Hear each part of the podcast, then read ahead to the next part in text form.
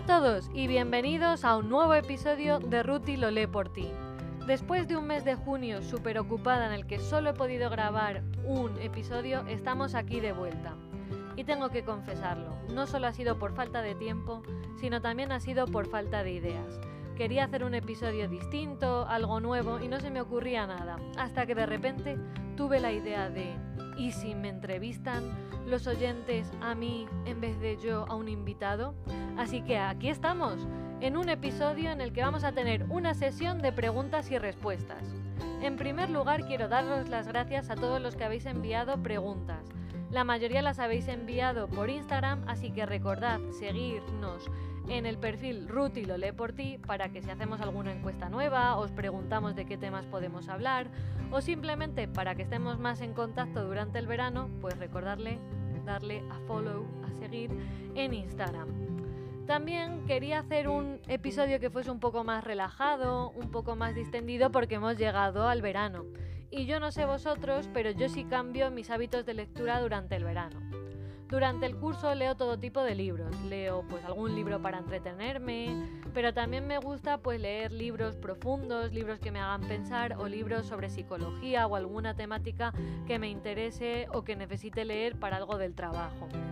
Sin embargo, en verano cambio y simplemente leo novelas, novelas entretenidas, no tienen ni que ser profundas, simplemente pues que me entretengan, que sean divertidas, que me hagan pues eso, evadirme y pensar en otra cosa que no sea el trabajo o lo que tengo que hacer.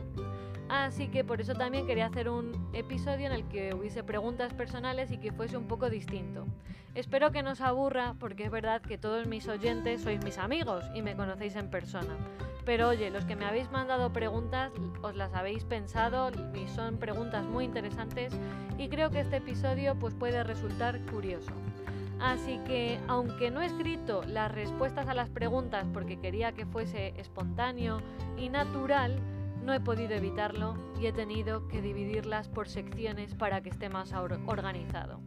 Entonces, ahora daré paso a las preguntas y las responderé, pero antes, en la introducción, me gustaría que sepáis cuáles son esas áreas o esos aspectos de los que vamos a hablar para que lo tengáis en mente. En primer lugar, me habéis mandado preguntas sobre mi historia con la lectura y mis gustos personales. Después me habéis preguntado sobre mis hábitos de lectura. La tercera sección es simplemente opinión de temas variados que tienen que ver con los libros, pero lo que tienen en común es que me preguntáis qué opino yo sobre esos temas en concreto, pero luego los temas son súper variados, todos claro, relacionados con la lectura y los libros, pero que no se podían meter en otra categoría. Y por último, me he inventado una categoría para que nadie se sienta mal y en vez de llamarla la pregunta favorita es la pregunta destacada. De todas las que habéis mandado, pues la que para mí destaca porque es distinta al resto.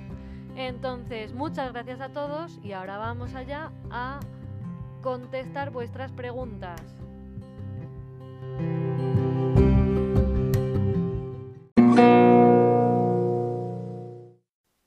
La primera sección de historia y gustos personales empieza con la primera pregunta que me habéis enviado de ¿cuándo empezaste a leer y por qué?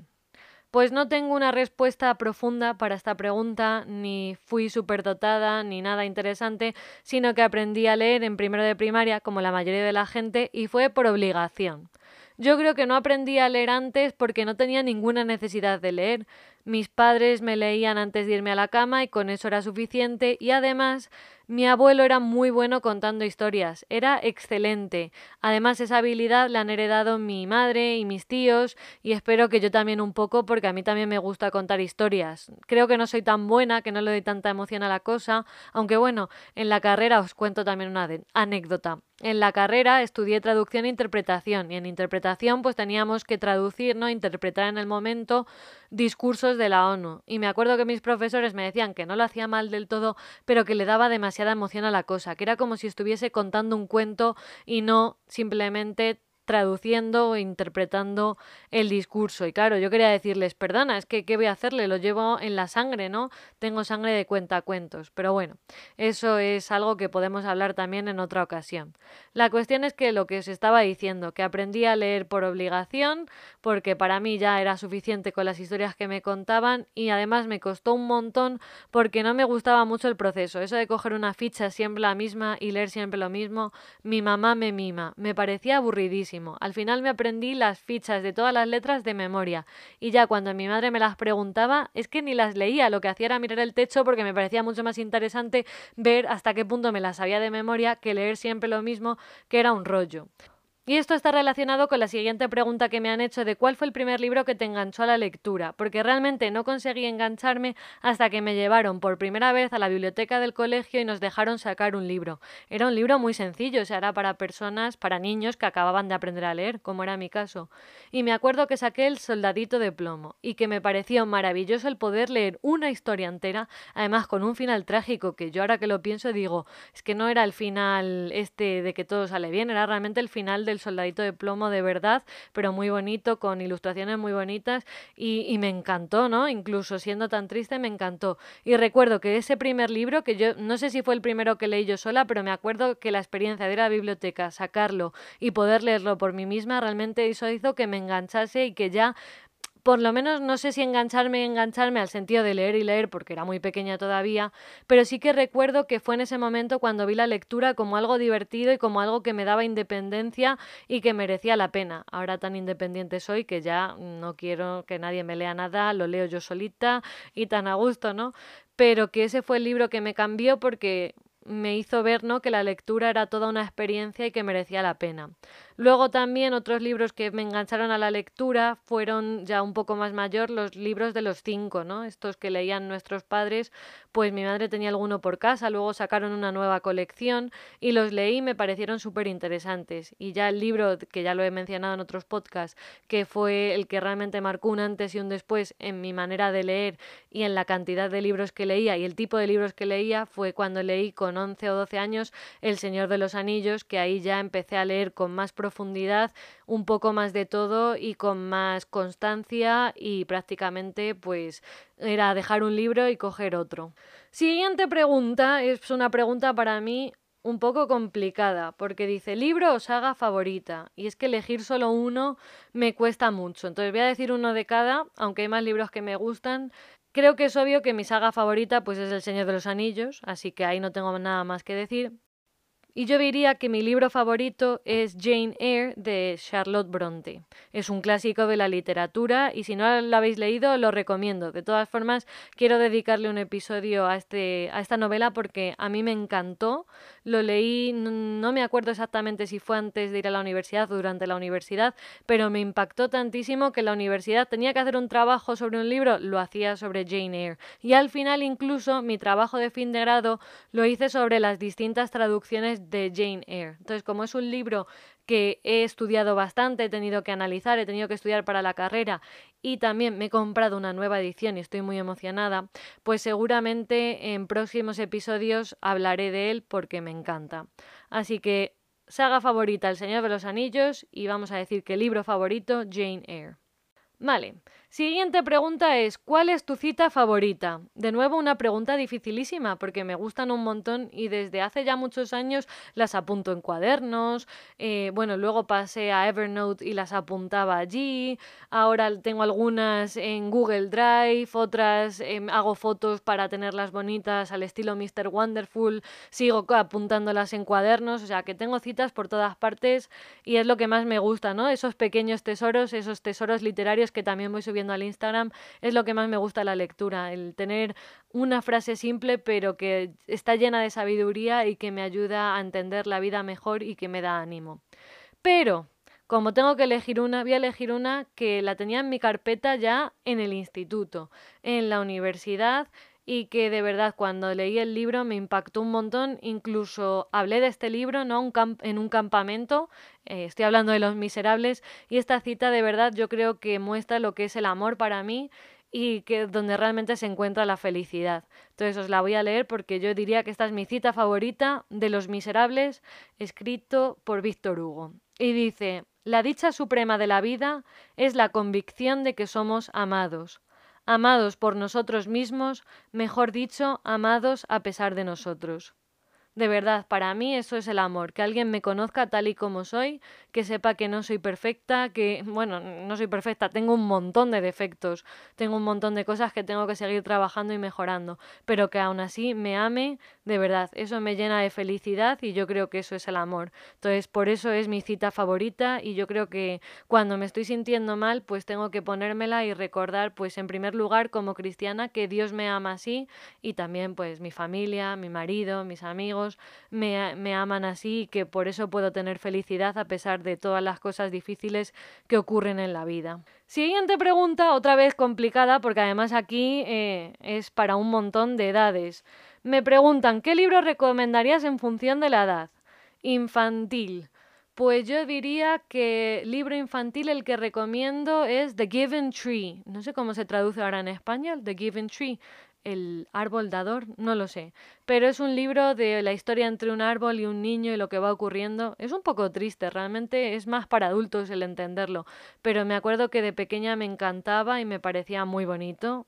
A pesar de su tristeza, veo que de niña no sé cómo no tengo un trama, porque me gustaban mucho las cosas tristes por lo que estoy viendo. Vamos a decir The Giving Tree para infantil y voy a decir para primaria cualquiera de Roald Dahl. Mi favorito es, de los que he leído, porque no he leído todos, Matilda. Bueno, Charlie la fábrica de chocolate también me gusta, pero es que Matilda me siento muy identificada con ella, como también la lectura la ayuda, como ella aprende a leer súper pronto, pues ya sabéis que en esa parte no, pero en cómo los libros la ayudan porque nadie en su familia le hace ni caso y también hay una profesora que la ayuda, entonces la historia de Matilda me encanta. Entonces cualquier libro de Roald Dahl, pero sobre todo recomiendo para primaria Matilda. Juvenil juvenil, pues recomiendo El Hobbit porque creo que El Señor de los Anillos, aunque lo puedes leer de adolescente y te puede gustar mucho, eh, depende de la madurez que tengas.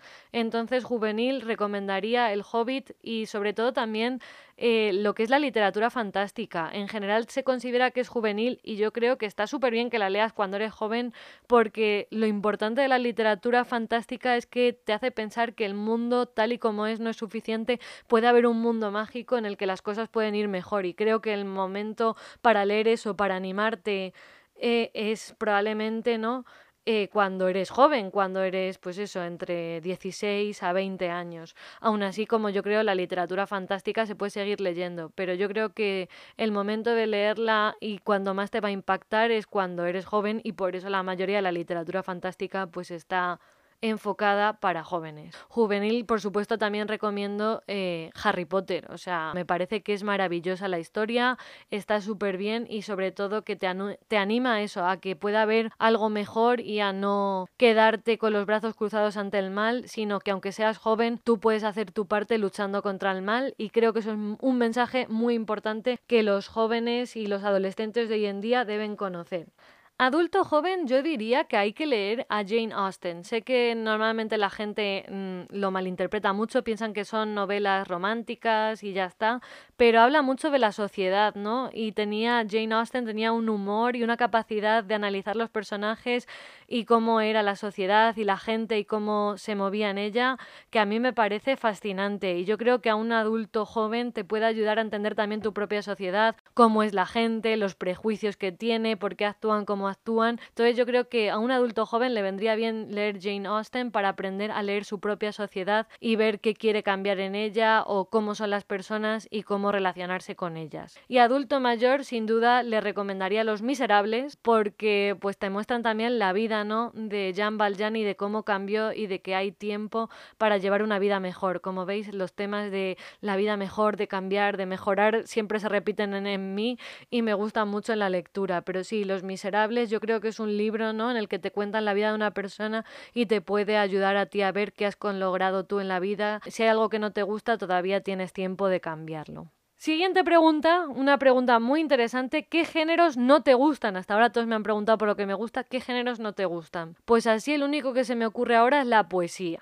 Y me dice, ¿por qué crees, la persona que me ha hecho esta pregunta me dice, ¿por qué crees que no te gusta este género? Pues la poesía me cuesta mucho, no soy lo suficientemente inteligente para entenderla, me pierdo con el simbolismo, no soy nada buena yo en sí rimando y generando cosas con ritmo, entonces me cuesta mucho leerlo, comprenderlo y yo creo que por eso el género de la poesía no me gusta tanto.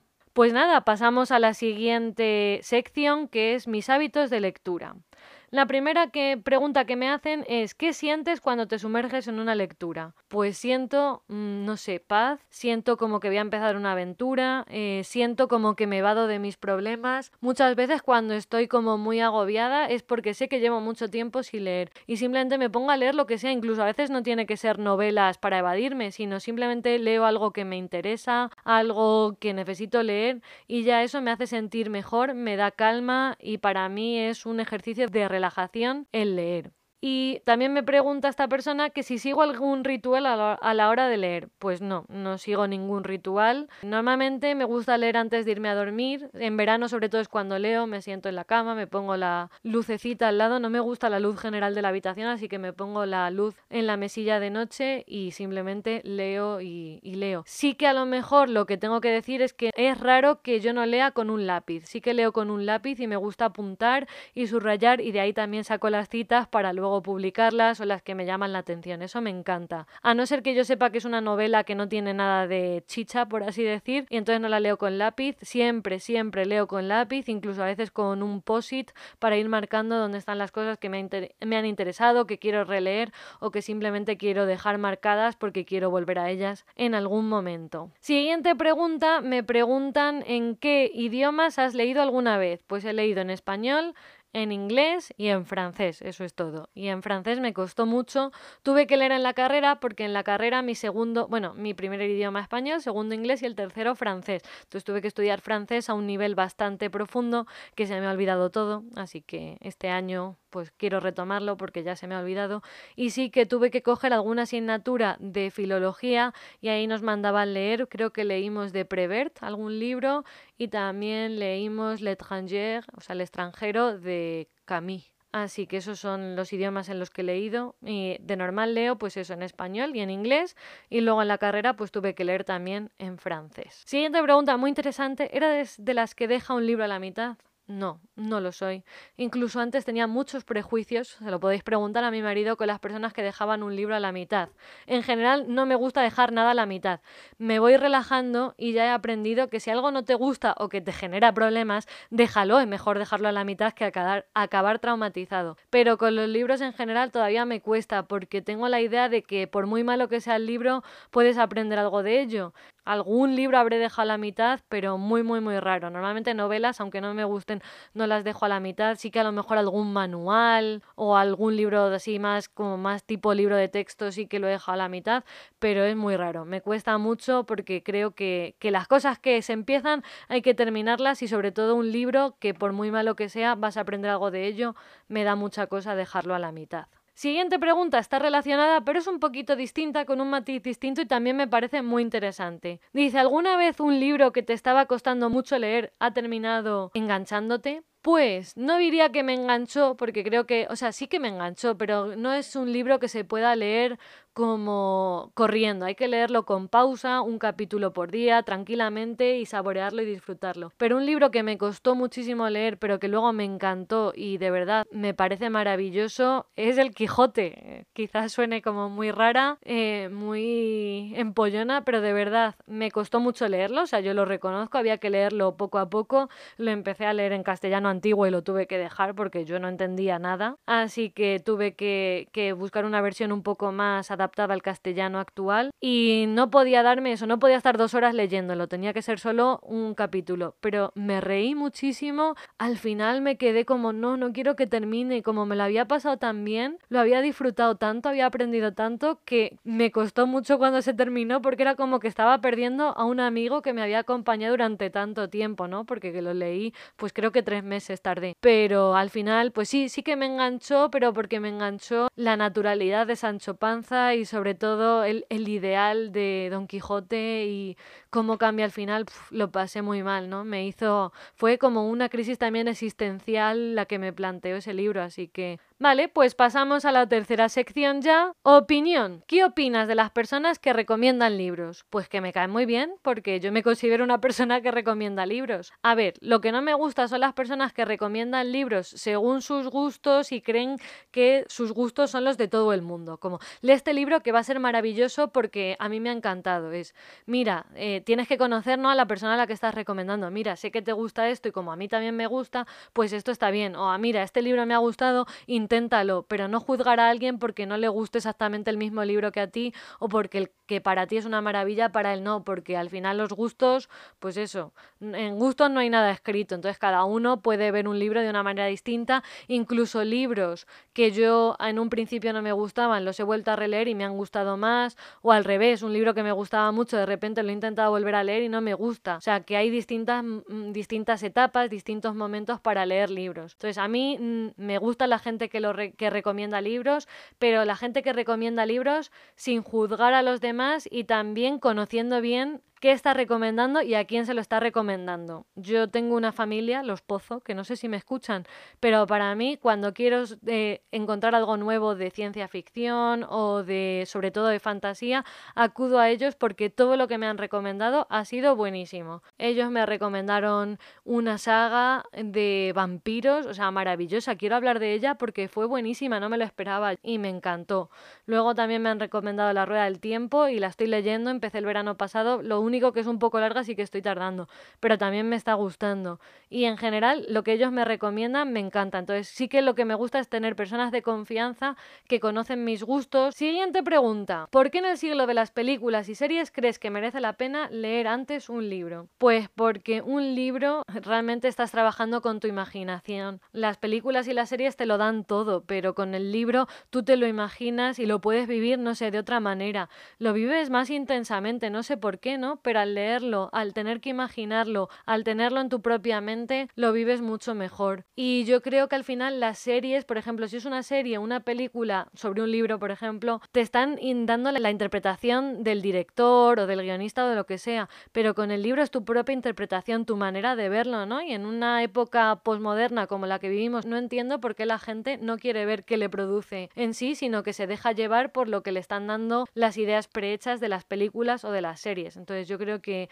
merece la pena leer un libro por ti mismo para ver qué produce en ti sin ningún filtro. Siguiente pregunta. Dice, ¿qué opinas de los audiolibros? Pues tengo que decir que he intentado escucharlos alguna vez y que solo he conseguido escuchar un libro. No creo que estén mal, o sea, a mí me gusta el concepto, pero yo todavía no he conseguido encontrarles como la utilidad, porque como me gusta apuntar y todo, tengo que irlo como parando todo el rato. Cuando con un libro, como lo subrayo y lo marco, es simplemente volver cuando he terminado, pero con el audiolibro o lo paras y apuntas lo que te gusta o ya ahí se te queda. Entonces yo creo que los audiolibros son más, pues a lo mejor para libros que ya has leído, y que quieres ir rápido y que quieres recordar.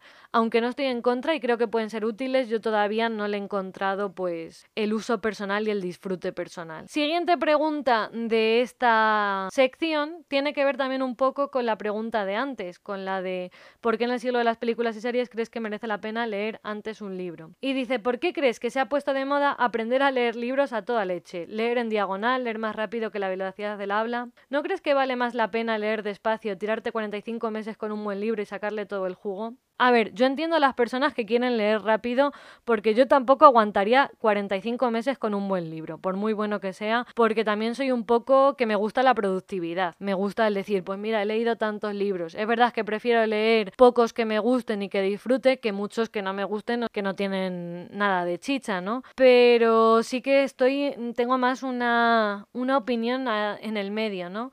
De sí, entiendo que la gente quiera leer libros rápido y encontrar maneras más eficientes de leer, pero tampoco sin pasarse. Y creo que el problema es que, igual que yo valoro la productividad, ahora mismo estamos en una sociedad que es que lo único importante es ser productivo. Entonces yo creo que es un problema porque hemos llegado a un extremo que lo importante no es ni siquiera el resultado final, ni el proceso, ni siquiera el aprendizaje, es ser productivo, productivo, productivo. Y ahí yo también tengo un problema, porque la cuestión es de qué me sirve haber leído 300 libros y no me acuerdo de ninguno, de ninguno he aprendido nada. Entonces, yo creo que lo importante es mantener el equilibrio. El no quedarte tampoco con un solo libro 45 meses, porque de verdad te estás perdiendo también otras cosas en la vida, pero sí el aprender a saborear el momento y disfrutar de lo que estás haciendo y no siempre pensar en lo siguiente o en la manera de ser más productivo. Pero creo que, que es por eso, porque están cambiando los valores de nuestra sociedad y ahora lo importante es todo lo rápido también, o sea, en la comida, en las series. La gente prefiere las series a las películas porque duran menos y pueden estar las mismas horas viendo una serie que una película, pero como que te sientes más, eso, más productivo porque a lo mejor has visto tres episodios en vez de una sola película. Así que yo creo que lo importante es encontrar el equilibrio, que sí, que leamos cosas variadas, cosas distintas también, ¿no? Que no solo nos centremos en una cosa, pero que la disfrutemos cuando estemos en ella. Y ya por último, pasamos a la pregunta destacada. Si escribieras un libro, ¿de qué trataría? Pues esta pregunta me encanta porque desde los ocho años, hasta la adolescencia mi sueño era ser escritora y ahora me está volviendo un poco la cosa. Todavía tengo mucho complejo, no creo que sea lo suficientemente buena, siento que tengo que practicar un montón y que no me da tiempo a practicar. Entonces no sé si lo escribiré, pero si algún día escribo un libro, pues probablemente sea un libro de fantasía y probablemente sea un libro pensado también pues en gente joven, ¿no? En el que te expliquen pues su vida, ¿no? Cómo pasaron un poco con, con la idea del viaje del héroe, de tener una vida normal, a que algo increíble les ocurra y que eso cambie su vida y que entonces se conviertan en héroes que hacen del mundo un lugar mejor, porque realmente esas son las historias que a mí me apasionan y yo creo que es lo que haría. Y probablemente, no sé si lo encontraré, pero yo de pequeña ya tenía una idea y creé unos personajes basados en mis hermanos y mi prima Miriam, que eran los mosquiteros. Y los mosquiteros eran eso, niños que tenían como un reloj mágico eh, no sé si era mágico era tecnológico, pero tenían como un reloj donde tenían como animales y que podían controlarlos y que eran como superhéroes y nuestra nave espacial era el coche de mi padre, el multipla verde que algunos conoceréis y, a lo mejor pues podría basarme en esas ideas eh, que incluso escribí, dejé por escritas algunas, aunque no sé dónde, tengo que buscarlas, y a lo mejor pues un poco más elaborado, pero utilizaría ese argumento y esos héroes. Pero sí, probablemente sería un libro de aventuras, de fantasía, en el que los protagonistas son pequeños héroes que hacen que el mundo sea un lugar mejor.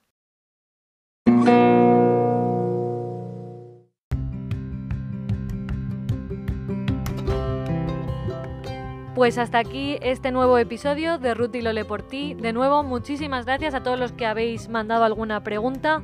Espero que mis respuestas os hayan convencido o por lo menos os hayan resultado entretenidas y que haya sido algo interesante. Y nada, si ahora de repente se os ocurre otra pregunta, dejadla apuntada en algún sitio porque probablemente en próximas ediciones del podcast pues haremos otra sesión de preguntas y respuestas. Así que por favor, si se os ha ocurrido alguna pregunta mientras estabais escuchando este episodio, dejadla apuntada que seguro que os servirá para otro momento en el futuro. Y nada, recordad seguirnos en Instagram, en el perfil Rutilole por ti. También me gustaría saber pues qué estáis leyendo vosotros en verano, si cambiáis vuestros hábitos de lectura, cómo funciona, así que habrá alguna encuesta, así que estad atentos. Y nada, muchísimas gracias por escucharme, por apoyarme y espero que estéis leyendo mucho este verano y que descanséis. Nos vemos en el próximo episodio.